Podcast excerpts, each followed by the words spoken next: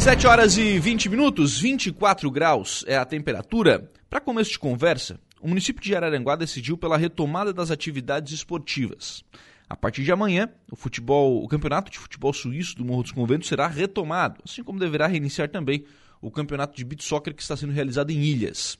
A suspensão foi mantida por dias, afetando apenas duas rodadas da competição do Morro dos Conventos. As duas rodadas que foram suspensas serão realizadas ao final da primeira fase, conforme informou ontem o Departamento Municipal de Esportes. Ainda ontem, o município de Araranguá confirmou que não realizará mais testes em pessoas assintomáticas no centro de reabilitação pós-Covid, como vinha acontecendo aqui no bairro Jardim das Avenidas.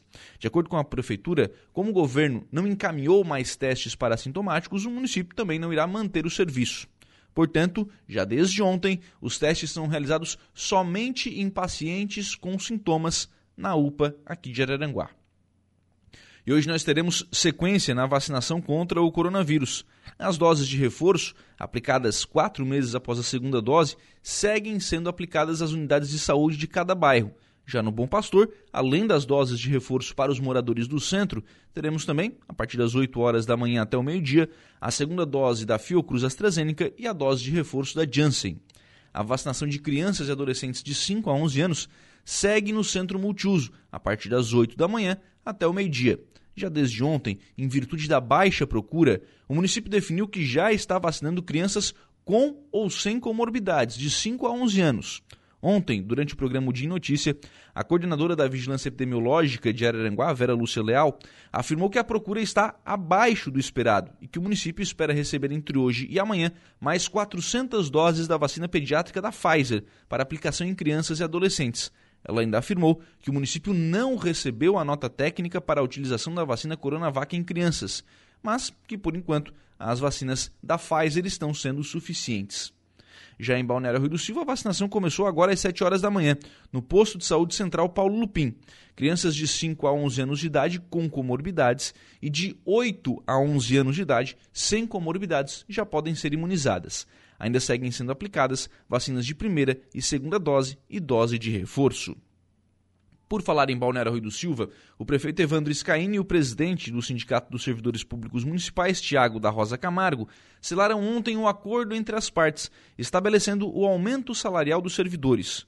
O documento será agora remetido à Câmara de Vereadores de Balneário Rui do Silva para apreciação e, se aprovado, será encaminhado para ser pago aos servidores o acordo tem data retroativa a janeiro de 2022, o que quer dizer que, quando aprovado, os servidores terão direito ao aumento já desde o início do ano, então tendo direito a este valor retroativo.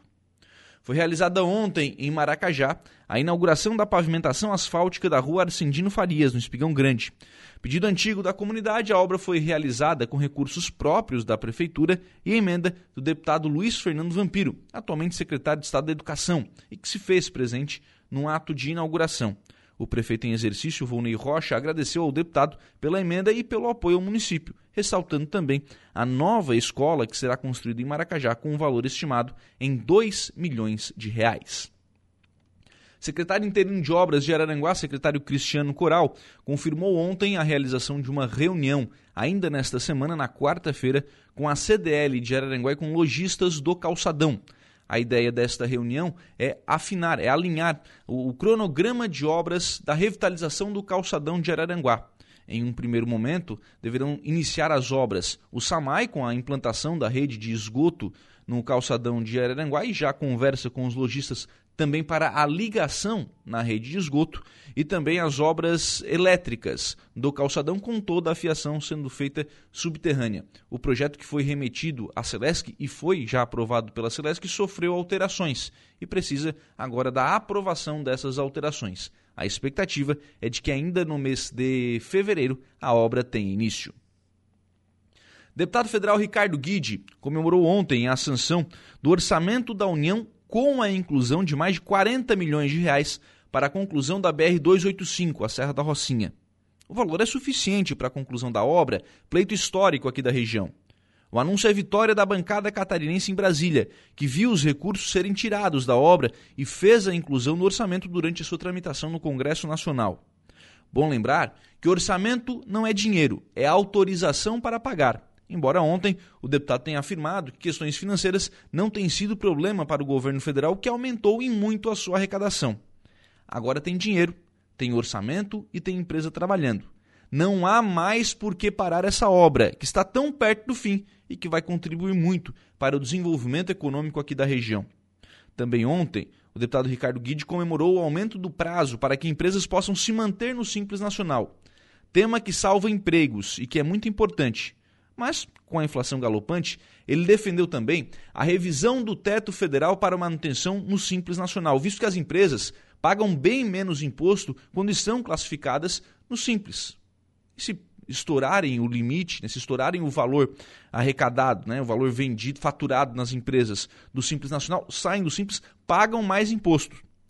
E a partir daí a pergunta, né? Não está na hora também de rever a tabela do imposto de renda de pessoa física? O cidadão ele já ganha pouco e o Estado já cobra muito imposto. E se tiver que pagar também imposto de renda, o que é que vai sobrar para o trabalhador? Na campanha, isso foi prometido. Foi falado em elevar a tabela para os 5 mil reais mensais. Mas até agora, a promessa não foi cumprida. Bom dia.